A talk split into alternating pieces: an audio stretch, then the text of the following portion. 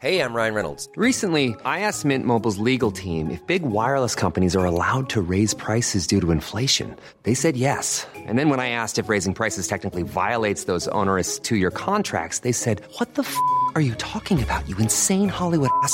So to recap, we're cutting the price of Mint Unlimited from $30 a month to just $15 a month. Give it a try at mintmobile.com slash switch. $45 up front for three months plus taxes and fees. Promo for new customers for limited time. Unlimited more than 40 gigabytes per month. Slows. Full terms at mintmobile.com.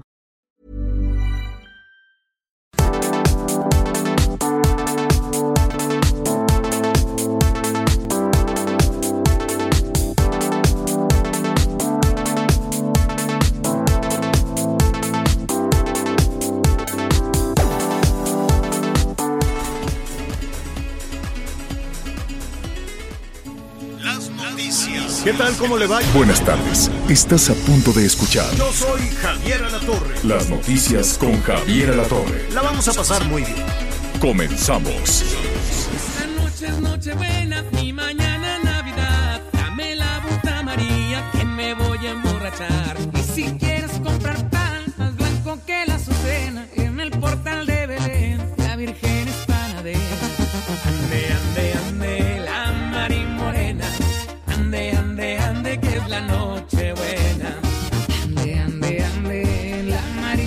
Así es, hoy es la Nochebuena. Qué gusto, qué gusto saludarlo. Qué, qué, mm, qué buena ocasión además para estar juntos en muchísimas casas en este, en este país, en muchísimos hogares. Bueno, pues está, eh, se está en los preparativos, con lo que se tiene, con lo que se puede, desde luego, pero con mucho corazón. Eso sí. Hay que este, buscar la manera de, echar hacia afuera la, tristeza. De nosotros, depende desde luego ponerse bien y de buenas. Así es que hoy vamos a celebrar la, Nochebuena. Y como dice por ahí el estribillo, que sea una noche de paz, que nos merecemos ya después de un año tan feo, tan horroroso, una noche de paz, una noche de muchísima alegría. Y mañana, bueno, pues a celebrar eh, la Navidad. Que por cierto, vamos a retomar ahí también un poquito el significado porque pues en ocasiones se nos pierde la brújula, se nos pierde la brújula un, un, eh, un poquito y estamos pensando pues en los regalos y estamos pensando en que no, no hubo baile y no hubo celebración, pero pues eh, este, va- hay que retomar desde luego que es eh, la fiesta más importante en la fe católica. Yo creo que es una de las fiestas más importantes en el mundo. Y, la verdad es que em, pues es importante además retomar el nacimiento de Cristo y lo que eso pueda significar también en nuestras vidas. Qué gusto, qué gusto me da saludarlo. Hoy nos pusieron este quién es, pues siguen este con banda, así estuvimos toda la semana. La Marimorena con la adictiva banda de ¿qué? Van San José de Mesillas. Saludos allá a Sinaloa. Estuvimos mucho con banda. No sé qué trae Medina, que, que, que la banda lo trae loquito. Me da muchísimo gusto, como siempre. Le mandamos desde aquí a la distancia un saludo a Anita Lomelí, que sé que nos está escuchando, se está, pues mire, después también de un año tan difícil, tan complicado, Anita andaba, sube para acá, baja para allá, corre, le sube, baja, se contagió, se recuperó y le enviamos un, un saludo. Ya mis compañeros Arlet Carreño, ¿cómo estás Arlet? Mira, la torre llegamos, llegamos a esta Nochebuena muy feliz de compartir los micrófonos y de estar con todas las y los radioescuchas en este día tan especial, 24 de diciembre del 2020, que será diferente, sí, ahora sí que juntos a la distancia. Eh, Sí, será diferente, pero de nosotros eh, depende de que aunque sea diferente, sea todo dar. Y la pasemos realmente muy, muy bien. Miguel Aquino, ¿cómo estás? ¿Cómo estás, Javier? Muy buenas tardes. Me da mucho gusto saludarte, Arlene, a todos nuestros amigos. Primero que nada, les mando un abrazo, un abrazo a distancia, pero un abrazo de todo corazón y deseando que esta noche, pues, que sea, como dice la canción, una, una noche buena y mañana Navidad. Y pues, aquí con mucha información, señor, siempre de repente en estas fechas, sobre todo en esta época que piensan que hay vacaciones, dicen la información disminuye, está más tranquilo. No, no es cierto. En estos días, vaya que la información sigue fluyendo y aquí estamos al pie del cañón. Y pues, sobre todo, listos para darles todos, todos los detalles de lo que está sucediendo en México y el mundo, porque atención, en Estados Unidos, vaya escándalo con el que se está despidiendo el presidente Donald Trump, señor. Sí, Sí, sí, sí, sí, sí, ya lo está indultando.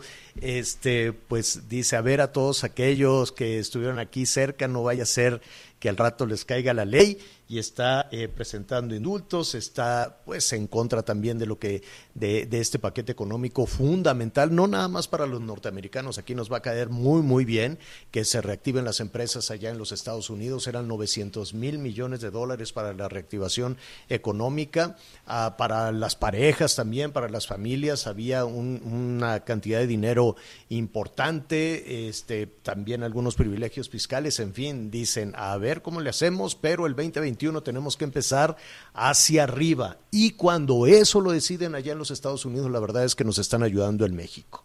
Y nos están ayudando con trabajo, eh, que desarrollan también eh, nuestros, eh, nuestras paisanas, nuestros paisanos y que nos envían eh, las remesas y nos están ayudando también con la reactivación de las empresas que demandan los insumos en México. Entonces, fíjese usted si no es importante lo que están discutiendo allá republicanos y demócratas, es un paquete económico, es una cantidad de dinero enorme y eh, la verdad es que nosotros, eh, pues un poquito desde la orilla, vamos recogiendo todo aquello que también los beneficia, ¿no? Es dinero de los contribuyentes mexicanos, es una decisión entre eh, republicanos y demócratas, pero esa cantidad de dinero enorme para reactivar la economía de los Estados Unidos, sí o sí beneficia a México. Así es que ese, ese tema, desde luego, lo vamos a, a retomar también en un, en un ratito, en un, en un momentito más. Eh, yo, yo quiero eh, recordarle, hoy le vamos a dedicar muchísimo, desde luego, a sus comentarios, a sus deseos, a, a, lo que para usted ha significado este año, lo que eh, para usted significa también la celebración de la Nochebuena, cómo van a celebrar la Nochebuena, que puede ser diferente de acuerdo a cada, a cada región de nuestro país. Vamos a platicar al ratito con el Padre José Jesús eh, Aguilar para que este retomar desde luego no todo este significado del nacimiento de Jesús eh, y desde luego lo que la fe cualquiera cualquier cualquier eh, iglesia o religión a la que usted se acerque y se sienta cómodo siempre tener fe en que las cosas pueden ser diferentes siempre tener fe en uno mismo y en que y en que esta oscuridad se va a acabar es muy muy importante por cierto eh, yo le agradezco todos sus comentarios a través de, de las redes eh, sociales. Eh, le voy a, a recordar, eh, a ver si nos puede seguir, si nos puede acompañar, desde luego, Javier, guion bajo a la torre. Usted póngale así en el Twitter, Javier, guion bajo a la torre en el Twitter o Javier, guion bajo a la torre en Instagram. A mí me gusta mucho el Instagram, la verdad es este no sé, no, no, en ocasiones no, no es tan, eh, tan, ¿cómo le puedo decir? Tan enojón como el Twitter. ¿no? no, de pronto el Instagram, Instagram es así como la parte hippie, la parte hippie de las redes sociales. Y la verdad me gusta mucho porque siempre son buenos deseos, la gente sube sus imágenes, su, sus emociones, lo que está pensando. Me gusta muchísimo eh, eh, el, eh, el, Instagram. Pero, pues ahí está, además, javieralatorre.com. Usted le pone así, javieralatorre.com y es una eh, página con actualización de información que le agradezco muchísimo a, mis compañeros. Y ya bueno rápidamente usted le pone Javier a la Torre MX y ahí está el Facebook. Y entonces pues con mis compañeros grabamos ahí grabé eh, un, mensajito que de todo corazón y con mucho cariño eh, son mis mejores deseos para, para todos nuestros amigos que nos siguen todos los días, que nos escuchan, que nos permiten acompañarlo todos los días. Créame que es, eh, es algo que atesoramos.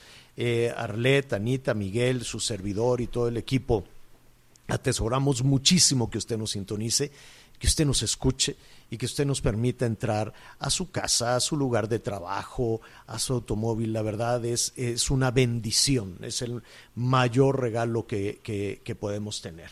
Y aprovechando además los saludos, le mando desde aquí un saludo a don Javier Pérez de Anda, em, que desde luego un pilar, un empresario eh, formidable en la industria de la comunicación, de la radio, este, que, que convenció desde luego de cómo, de, de, de, cómo hay que estar en conexión con las familias mexicanas, desde luego a, a Liz, a Jackie, a Lore, sus hijas, que son tres empresarias muy, muy dedicadas. Y también, desde luego, a todos nuestros amigos de El Heraldo Radio, mis colegas, mis compañeros, feliz Navidad. Han hecho un trabajo impecable a través del de, Heraldo Radio, a través del Heraldo Televisión, a través del de, Heraldo en su edición impresa, en sus eh, dispositivos digitales, en su portal, en su página. No sabe cómo trabajan nuestros colegas.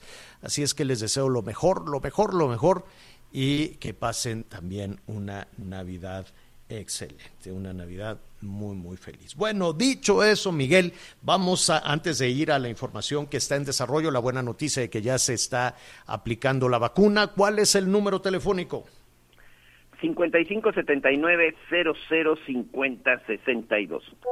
55 79 00 50 62. Ya estamos respondiendo sus mensajes y me da mucho gusto porque en esta ocasión ojalá se acaben los enojos, se eh, acaben los enfados. Muchas felicitaciones desde Chihuahua, desde la zona de Tijuana, Mexicali, Nayarit, Guadalajara. Gracias, por supuesto, en la capital del país, de Tuxtla Gutiérrez, de Villahermosa, de tu tierra, Javier. Bueno, pues ahí muchos ya presumiendo los menús que van a estar el día. El bacalao, mucho de Sonora me ha mandado mensaje de que ya están preparando bacalao. No pensé que fuera Claro. tan tradicional por allá. ¿Cómo no? Claro que sí. Claro que sí, es delicioso además. Yo creo que hoy me voy a comer un poquito de bacalao, pero ¿sabes cuándo me gusta más el bacalao, eh, Miguel Arlet? Ah, mañana o pasado mañana. El recalentado, no sé por qué. Esa Es tortita de bacalao. Hombre, una tortita de bacalao no se le niega a nadie, la verdad. Y son diferentes este menú. En el norte, por ejemplo, ya en el norte, muy cerca de, de la franja fronteriza, también se, se, se acostumbra mucho estos jamones grandotes que, que vienen en lata. Ya sabes, esta pierna de jamón este horneado también es, es delicioso. Hacia, y ya, bueno, son son diferentes eh, los menús, son diferentes las, las, las, eh, la- las tradiciones familiares, las recetas familiares que estaremos este, em, compartiendo con usted. Eh, eh, eh, he estado pensando junto con Miguel Arle- y Arlet esta mañana decíamos, bueno, y las personas que están en aprietos, las personas que están de pronto ahí también en condición de calle, y estaremos revisando en diferentes partes de, de- nuestro país, se- eh, eh, hay albergues, hay, hay, hay comedores, hay un esfuerzo que se está haciendo para que pues nadie se quede sin un alimento caliente, por lo menos hoy, Miguel, ¿no? Sí, fíjate que es muy interesante esto que tú dices, Javier, porque hay una modalidad incluso este año diferente. Eh, Aquí, por lo menos en la Ciudad de México, sabemos que hay de estos comedores eh, populares, como les llaman, en donde pues mucha gente puede llegar a este lugar, comunitarios y públicos, en donde, sobre todo en esta época de frío, la gente que vive en situación de calle o que tiene problemas incluso para los alimentos, pues puede acudir a uno de estos comedores. Pero también, en esta ocasión, va a haber por lo menos 10 comedores móviles, comemóviles se le. Estos se instalan en las cercanías de los hospitales públicos para atender a las personas con familiares internados, principalmente hoy con esta situación del COVID. Es decir, que durante la tarde-noche podrían llegar todos estos eh, comedores eh, móviles y pues la gente que lamentablemente pues no va a tener una una cena de Navidad porque tiene que estar pendiente de su familia, bueno, por lo menos ahí podrán disfrutar en esta ocasión eh, pierna pierna ahumada también con este con ensalada de manzana. E incluso también, bueno, por aquí ya tenemos el menú para la gente que estará eh, eh, pues disfrutando su cena, por llamarlo de alguna forma, en alguno de los centros penitenciarios, en alguno de los reclusorios e incluso para los que no respeten todas las reglas y que de repente le quieran jugar al vivo y que los agarre el torito porque se les pasaron las copas, también, bueno, pues estará ahí una cena especial. Pero regresando al tema de los comedores, Javier, creo que esta es una muy buena opción. En total son 484 comedores, 377 comedores comunitarios y 19 comedores públicos. 20 comedores emergentes y 10 móviles, como te comentaba. Se está calculando que se van a repartir tan solo el día de hoy más de 16 mil raciones de comida para la gente que, bueno, pues no tenga la oportunidad de una cena, pero a mí me llamó mucho la atención, bien por este movimiento de la Ciudad de México, de los comedores móviles en las inmediaciones de los hospitales, en donde está eh, pues la mayor carga de, de, personas hospitalizadas por el asunto del COVID y que como bien sabemos, pues los familiares no pueden estar adentro y prácticamente muchos de ellos viven estas horas en una banqueta o en un pedazo de, de esquina, señor. Sí, eso está terrible. Oye, este ya nos están mandando aquí de nuestros amigos de, de la Ciudad de México, el gobierno de la Ciudad de México, el menú del torito eh, va a estar bueno. Sí, creo que este, pues valdría la pena darse una vuelta. No, no, qué horror, imagínate qué cosa. Digo, con todo respeto, desde luego. Eh, no, no, no, yo creo que hay que, si va a tomar, si va a brindar, pues asegúrese de no manejar, de de que exista por ahí un conductor designado, aunque ahora pues yo supongo que no va a haber mucha mucha movilidad, pero imagínate qué feo ha de ser eh, amanecer crudo en el Torito, ¿no? Yo no, sé, no conozco el Torito, pero pues es, de cárcel es cárcel o no. ¿Es con barrotes así o cómo será el Torito? No lo conozco, la verdad. Sí, sí, sí, tiene, tiene sus celdas, tienen sus, este, sus camas o sus bases de concreto con una colchoneta, sí, por supuesto, digo, es un lugar básicamente hecho todo de cemento, las, las camas de cemento, y sí, señor, tiene rejas y le cierran la puerta, y sí es una es una cárcel limpia por llamarle de alguna forma pero Es una de- decía la cobijita, Oiga, señor Javier de la dan- Torre. oye decía ¿Eh? José Alfredo Jiménez que aunque la jaula sea de oro no deja de ser prisión señor ¿Saben que van a comer? Bueno, van a, van a cenar en el torito hoy, muchachos. La verdad sí se antoja, ¿eh? Mire, van a comer sopita de codito con crema y jamón, cerdo en salsa de piña, ensaladita de manzana con durazno y ¿qué creen? ¿Por qué no para el frío? Un ponchecito en el torito. Sin piquete. Bueno. Sí, sin piquete. Señores, llegaron las vacunas ayer.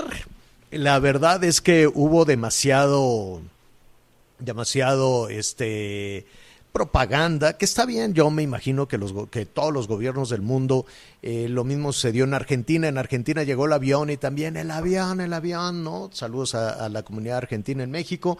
A ellos también les llegó, eh, pero la rusa. Y me llama la atención, ¿no? Porque también decían, somos los primeros en América Latina, en México también, somos los primeros en América Latina. Costa Rica también les llegó la vacuna, allá les llegó tres veces más que, que en México. Costa Rica también hoy inició el proceso de vacunación y también somos los primeros en América. Está bien. Yo creo que eso, pues, es, es, eh, todos los gobiernos, ¿no?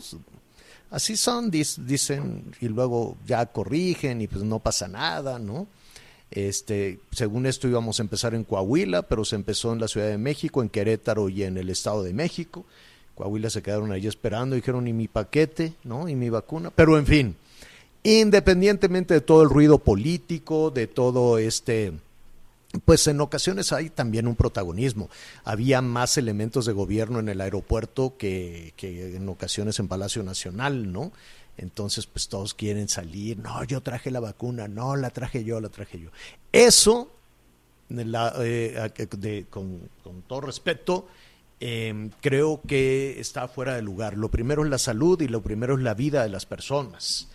Y, y con eso definitivamente pues no se debería ni de jugar ni de lucrar. Pero bueno, pasa en todo el mundo, ¿eh? Pasa en cualquier lado del mundo. El presidente Trump quería la vacuna antes de las elecciones para jugar este, políticamente, electoralmente con eso. O sea, presionó y presionó y presionó y no la y no la lograban y le decía apúrenle, este, apúrenle, apúrenle, apúrenle porque tiene que estar la vacuna antes de las elecciones y él hizo un cálculo de que su imagen iba a mejorar. Que lo que sucede que eh, eh, cuando toda la percepción se deposita en un grupo de personas o en una persona, pues viene también el agradecimiento y la gente va a decir, no, pues el que me trajo la vacuna es, es esta persona.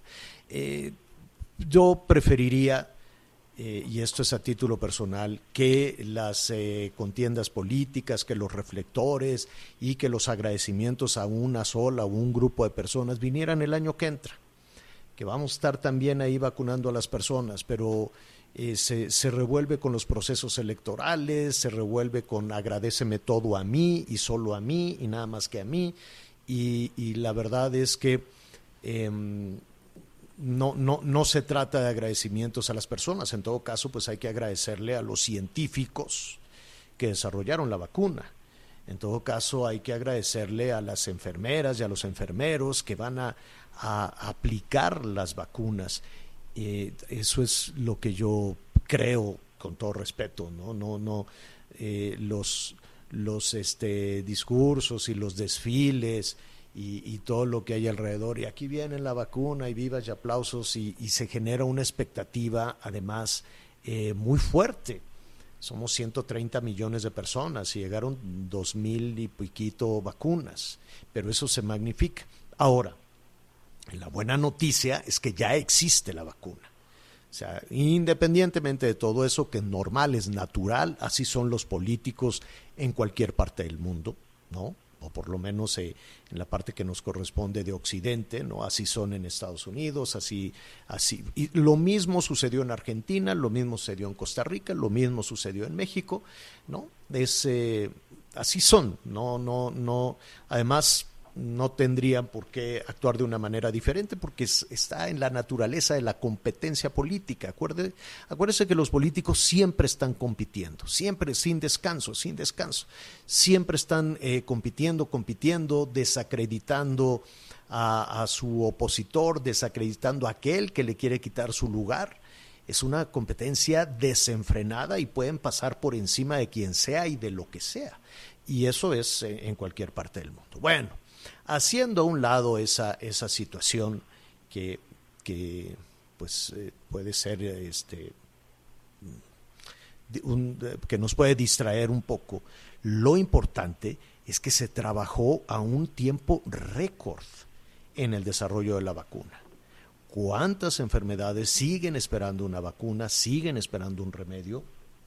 y no, y no se ha logrado. Entonces se trabajó un tiempo récord hay motivaciones de todo tipo, ¿no? Hay una motivación ética de encontrar, desde luego, una solución para esta pandemia, de encontrar una solución para este mal, esta calamidad terrible, y está también la motivación económica, porque eso, estos laboratorios, eh, sus acciones están subiendo cada vez que se logra aplicar la vacuna en un país, las acciones de BioNTech, de Pfizer, de CanSino, de AstraZeneca, de todos los laboratorios de Moderna, ni se diga, pues van subiendo. Al rato le voy a decir más o menos cuánto nos va a costar cada vacuna.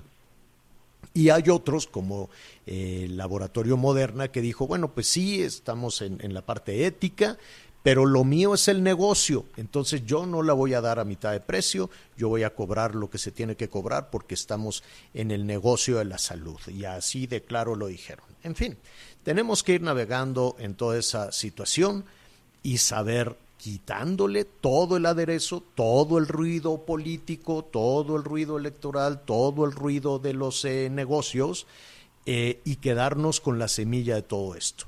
Y la semilla de todo esto es que ya existe un remedio, ya existe la vacuna, no es una medicina. No, no, no. No es el, el único remedio, hay que seguir, eh, no, hay que, hay que mantener la guardia eh, arriba y estar atentos, pero ya existe la vacuna. ¿Cuándo nos va a tocar? ¿Quién sabe? Si somos honestos, no, generemos toda esta expectativa de que ya en enero, en febrero, no, no sabemos, porque pues llegó una cajita llegó muy poquita vacuna y ya a estas horas ya se ha de ver acabado, ¿no? Yo creo que, que ya se ha, de ver acabado. La forma en la que se va a aplicar la vacuna sí es un berenjenal, es muy complejo.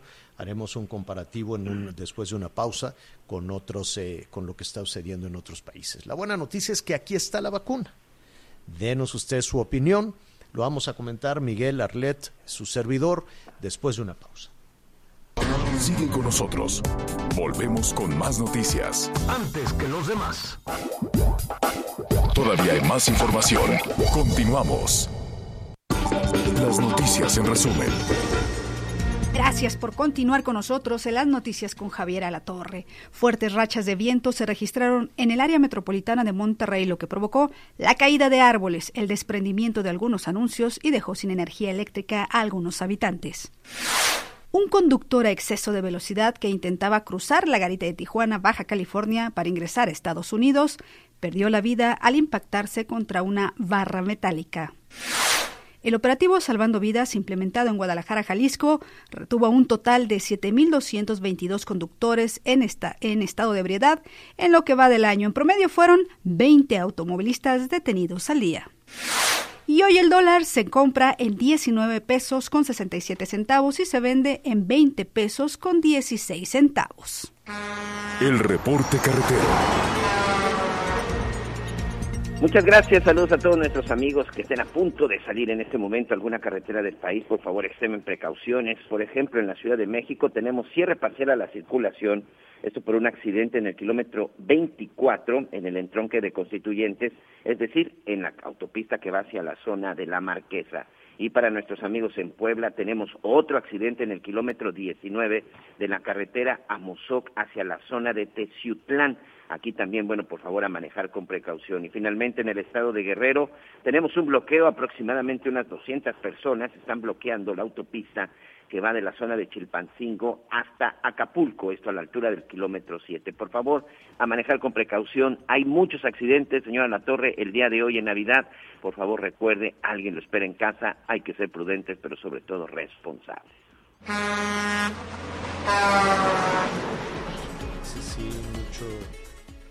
Mucho, mucho cuidado, desde luego, no se, no se distraiga. Em, eh, nuestros amigos de Morelos nos están preguntando en qué quedó lo del semáforo. Hoy, por cierto, me, me llamó la atención que la mañanera no se mencionó, Miguel, el semáforo rojo de Morelos.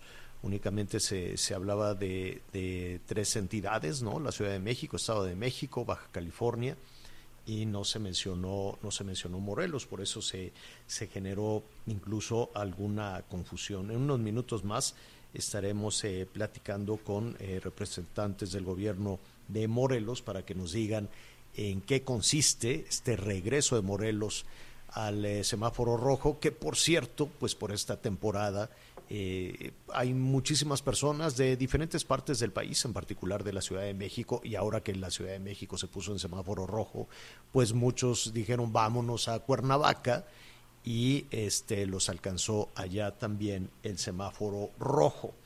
Eh, estará, aplicará, si no me equivoco, a partir de mañana o a partir de hoy, ¿no? A El semáforo de- rojo a partir de hoy, señor. a partir de hoy. A partir de hoy y hasta el 10 de enero. Ok, bueno, pues probablemente por eso no se le mencionó en rojo en la mañanera de hoy, ¿no? Quiero suponer. Hay que Bueno, recordar que este la Secretaría de Salud Federal, eh, López Gatel y, y compañía, ellos pues ponen un semáforo, pero al final cada estado decide en el color en el color en el color que se encuentra. En efecto, ellos todavía el día de ayer por la tarde lo seguían presentando como Y naranja. hoy en la mañana. Sí, todavía por la mañana, pero bueno, ayer escuchamos y fue contundente eh, el gobernador Cuauhtémoc Blanco en donde decía que pasaban a rojo y te puedo decir, Javier, y te confirmo que en algunos municipios, en algunos poblados, incluso ha estado pasando con altavoces algunas patrullas recordándole a la gente que están en semáforo rojo, que están prohibidas las reuniones con más de ocho personas en sus viviendas y que si esto llegara a suceder se podrían hacer acreedores a una multa y pues las actividades no esenciales pues simple y sencillamente está cerrado. Y todo esto pasa a partir de los semáforos rojos tanto en el Estado de México como en la Ciudad de México y que como aquí lo hemos dicho, mucha gente de la capital del país pues tiene sus casas de descanso, tiene una segunda vivienda en Morelos y de manera inmediata fue que empezó a correr toda esta gente. Y es ahí en donde aparentemente pues empieza este despunte de nueva cuenta en el Estado con asuntos de COVID. De por sí, hay que decir, el sistema de salud en el Estado de Morelos pues no es de los más envidiables, señor. Bueno, pues y la comunicación también con eh, con el gobierno federal, ¿no? Porque desde ayer se anunció y todavía hoy por la mañana no lo tiene el gobierno federal, pues algo algo habrá, pero ya ya estaremos platicando. Muy bien. ¿Cómo fue esta aplicación de la vacuna? ¿A quién se la pusieron? Este, bueno, cuánto rollo hubo previo ¿no? Queríamos ver en dónde se iba a aplicar, cómo lo iban a aplicar, pero primero hubo muchísimo, muchísimo discurso. Vamos a brincarnos los discursos y vamos directo a lo que nos interesa, la aplicación de la vacuna Arlet. Pues sí, en una transmisión en vivo desde Palacio Nacional, en presencia del presidente Andrés Manuel López Obrador, se realizó la primera aplicación de la vacuna contra el SARS-CoV-2 en nuestro país. Esto fue en el Hospital General de México, encabezado por el subsecretario de México eh, de Salud, Hugo López Gatel, y fue María Irene Ramírez, jefa de enfermería en la unidad de terapia intensiva del Hospital Rubén Leñero de la Ciudad de México, la primera, la primera mexicana en recibir la vacuna. Si les parece bien, escuchemos al presidente Andrés Manuel López Obrador lo que dijo de esto.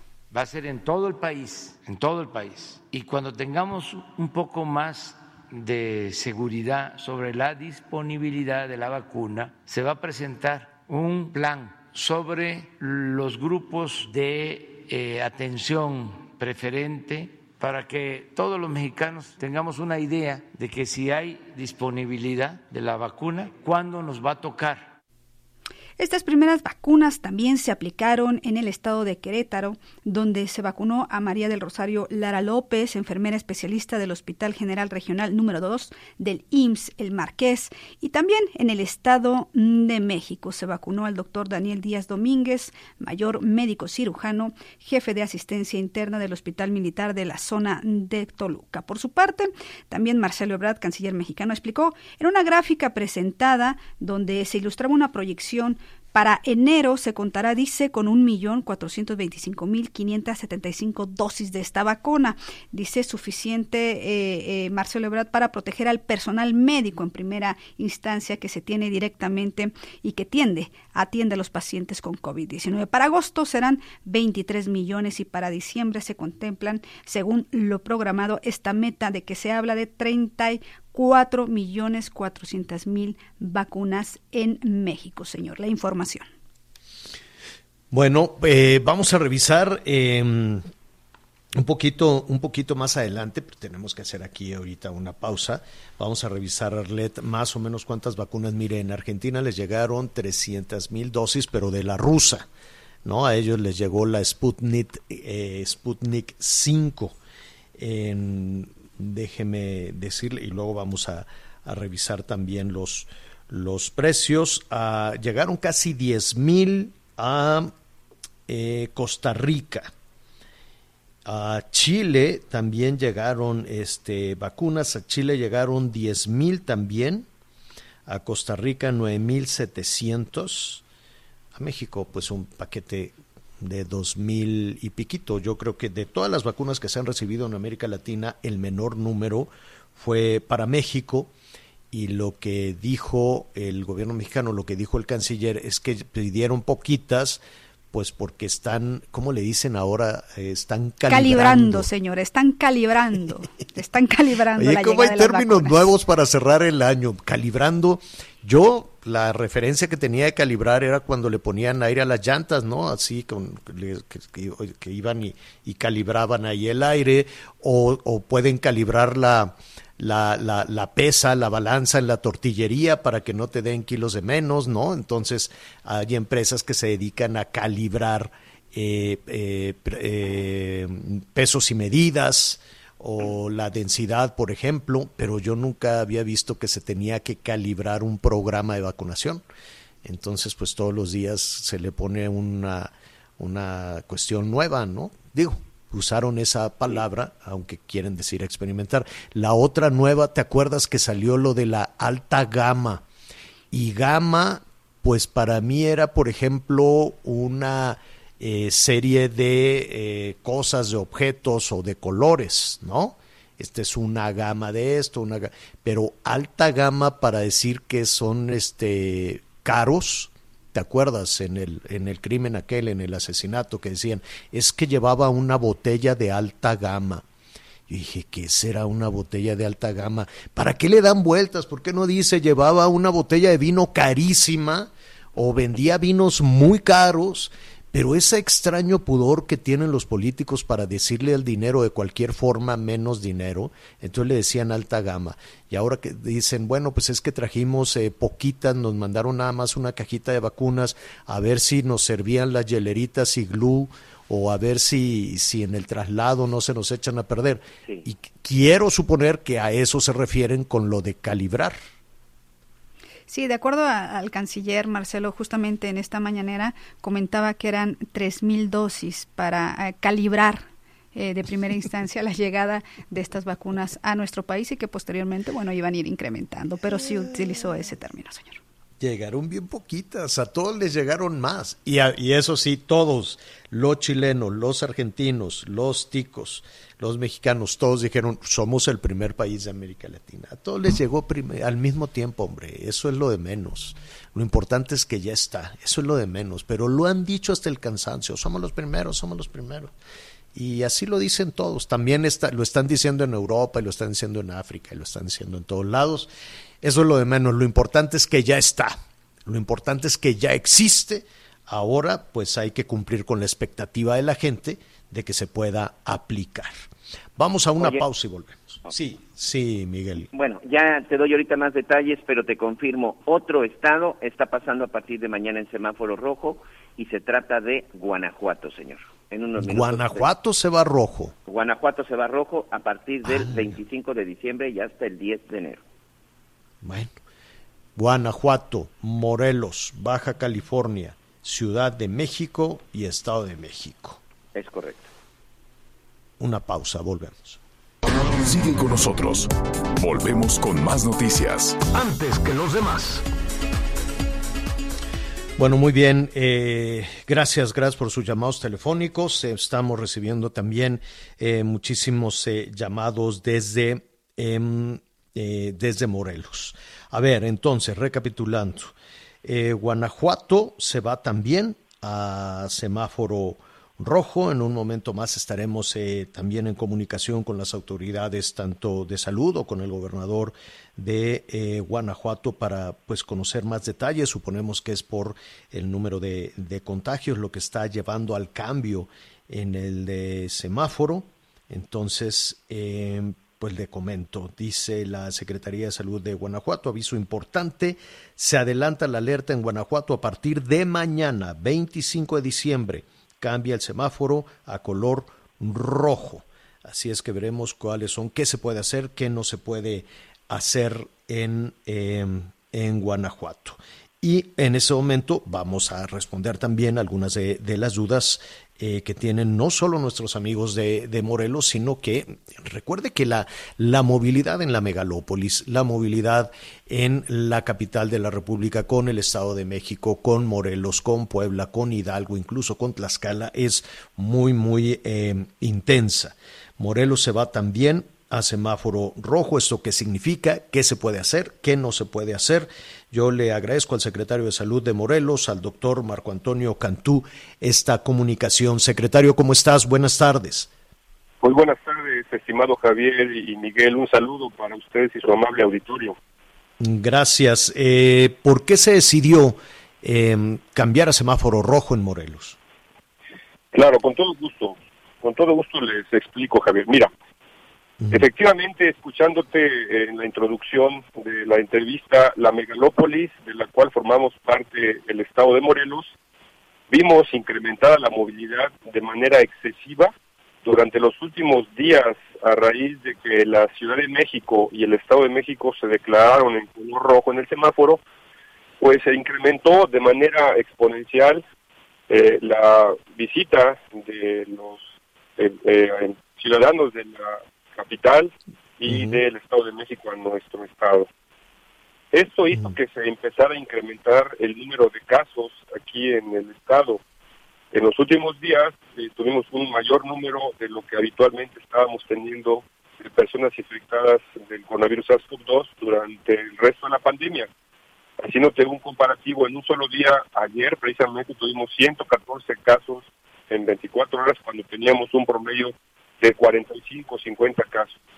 Ah, Esto aunado al incremento también de la ocupación hospitalaria que rondamos alrededor del 27% y en los últimos días se fue prácticamente al 50%.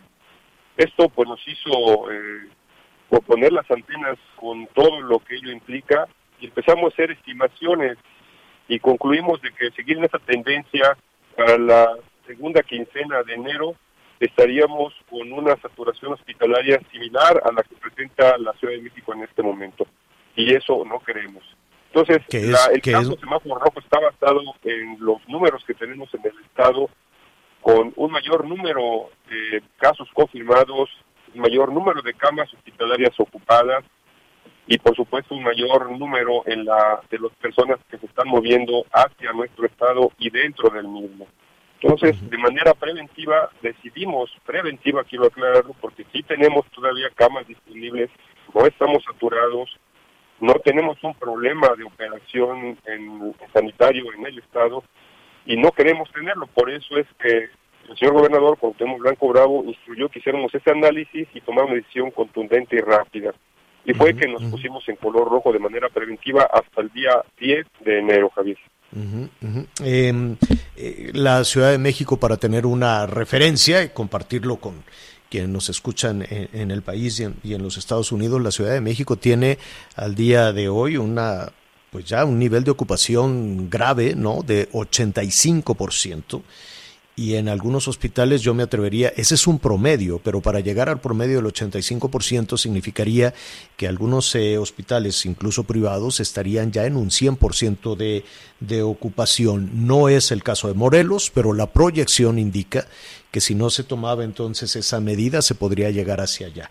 Es decir, aquí el, el, el, el, eh, mensaje secretario en la, tranquilizador en la medida de lo posible es que no hay una saturación eh, en los hospitales eh, públicos y privados de Morelos.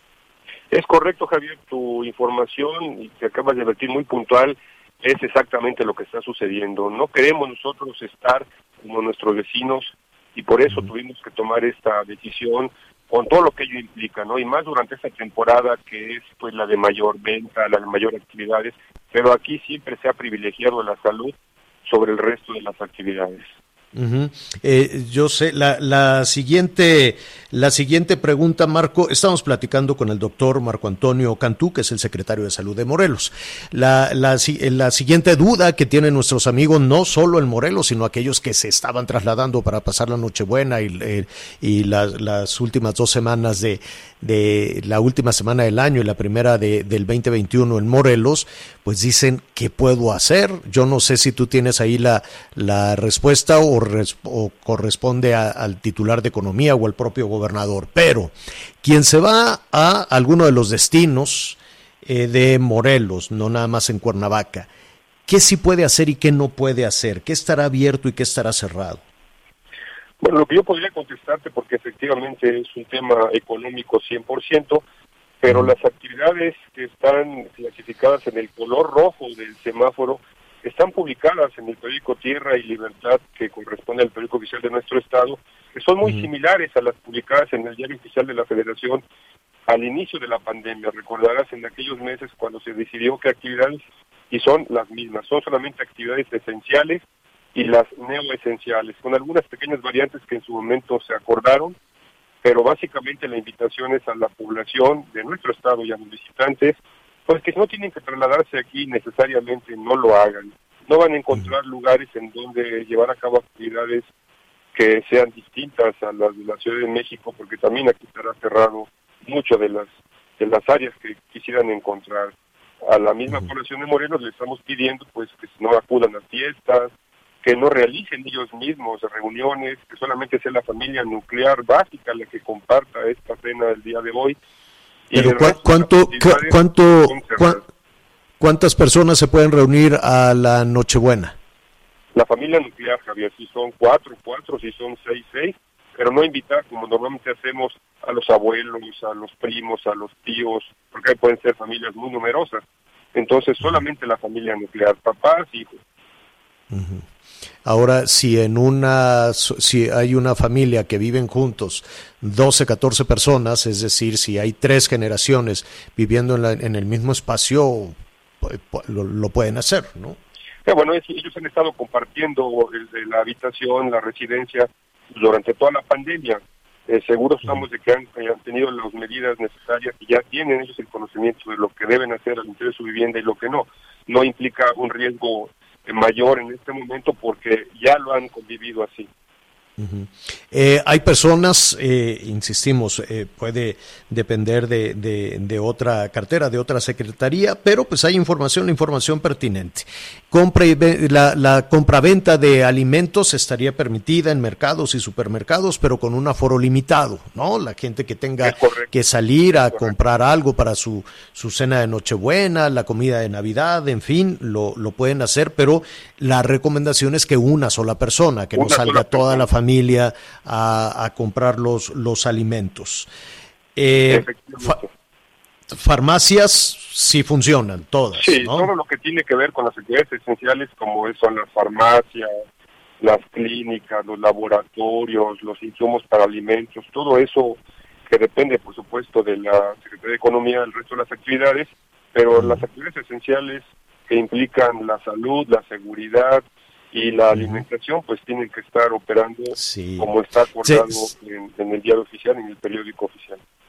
así es. Oye, secretario, cuando se está en semáforo amarillo o en naranja, se permitía también que algunos hoteles, que algunos restaurantes con sus limitaciones ofrecieran pues la, la, la cena, ¿no? no la fiesta con el baile que todos quisiéramos, pero la cena de Nochebuena. ¿Seguirá ese plan o deben de comunicarse con su restaurante, con los hoteles, con los sitios donde pues algunas personas tenían reservado pasar la Nochebuena, probablemente ya se canceló. Sí, es muy probable. Aquí sí la Secretaría de Economía estará emitiendo seguramente algún comunicado para reforzar todas las actividades que se pueden llevar a cabo y las que no. Bueno, pues sí, lo vamos, lo vamos a investigar porque pues es un destino muy nutrido, es un destino que al que llegan muchísimos habitantes no solo de, de la Ciudad de México, del Estado de México, de varias partes, y pues ahora habrá que ver si hay o no esa celebración. Por lo pronto le agradecemos al doctor Marco Antonio Cantú, secretario, secretario de Salud. Muchísimas gracias, felicidades que en la medida de lo posible, mira, lo que todos queremos pues es salud y es que esto termine de una vez, ¿no? Ya ojalá, ojalá esto, esto encontremos ya con la vacuna, este, la luz en el túnel. Javier, pues agradecido y deseándote a ti, a Miguel y a todos, a Mario Victoria y a sus familias, una feliz Navidad dentro de toda esta vorágine que es la pandemia. Esperemos que esto pase pronto, seguramente así será, y ya estaremos platicando en otra ocasión, seguramente en otros tiempos mejores. Sí, de recuperar, de recuperar todo lo que ofrece Morelos. Gracias, secretario. Buenas tardes y felicidades. Gracias. Vamos a una pausa y volvemos. Sigue con nosotros. Volvemos con más noticias. Antes que los demás.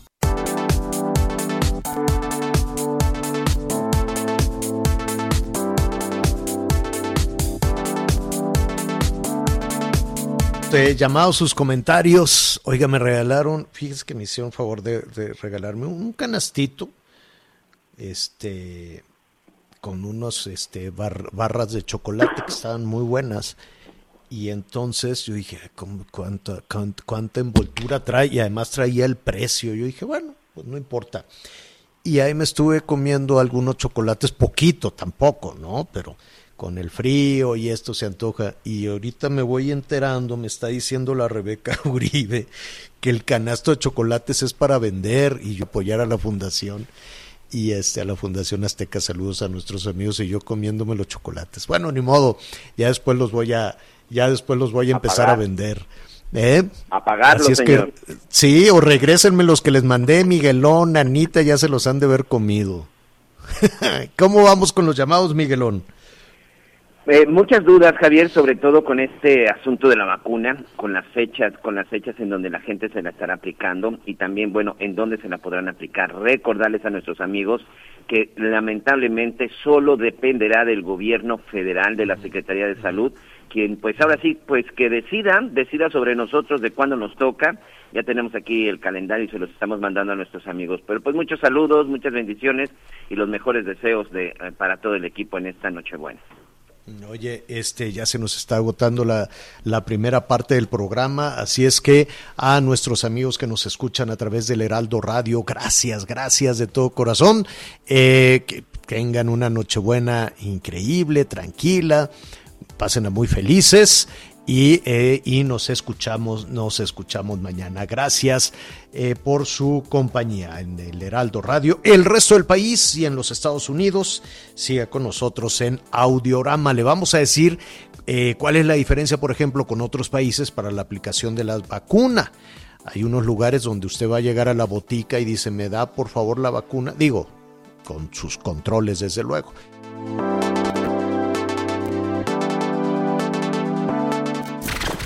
Gracias por acompañarnos en Las Noticias con Javier La Torre.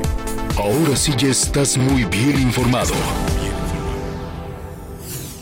Heraldo Radio.